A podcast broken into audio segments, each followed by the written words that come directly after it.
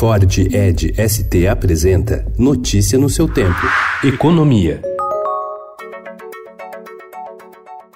Pela primeira vez, os presidentes da Câmara e do Senado, Rodrigo Maia e Davi Alcolumbre, garantem que o Congresso reúne os votos necessários para aprovar a reforma da Previdência. Nas contas de Maia, há hoje de 314 a 320 votos certos, mas pode-se chegar a 380 votos favoráveis. São necessários, no mínimo, 308 votos em dois turnos para que a reforma seja aprovada pelo plenário da Câmara e siga para o Senado. Tem partidos que aqui são partidos ideologicamente mais próximos ao nosso campo, mas são aliados de governadores de partido de esquerda é, nos seus estados. Se a gente tiver uma sinalização mais forte dos governadores, a gente caminha para ter uma, um teto aí de 380 votos. Maia quer finalizar a votação na Câmara antes do recesso de julho, que começa no dia 18. Pelos planos de Alcolumbre, o Senado retomaria a discussão da reforma em agosto e encerraria a votação em 60 dias.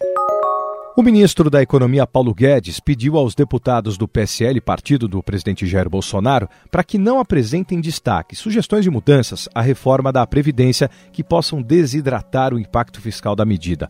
O ministro enviou mensagens por WhatsApp aos parlamentares e também conversou com o líder da bancada na comissão especial, deputado Alexandre Frota.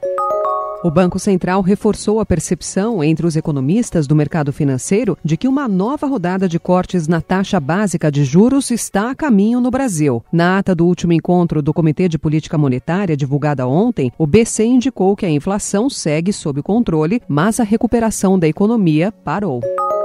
Em meio ao cenário de atividade econômica ainda fraca e desemprego elevado, a prévia da inflação oficial mostrou que os preços na economia permaneceram comportados em junho. O Índice Nacional de Preços ao Consumidor Amplo, IPCA 15, subiu 0,06%, o menor resultado por mês em mais de uma década, informou ontem o IBGE.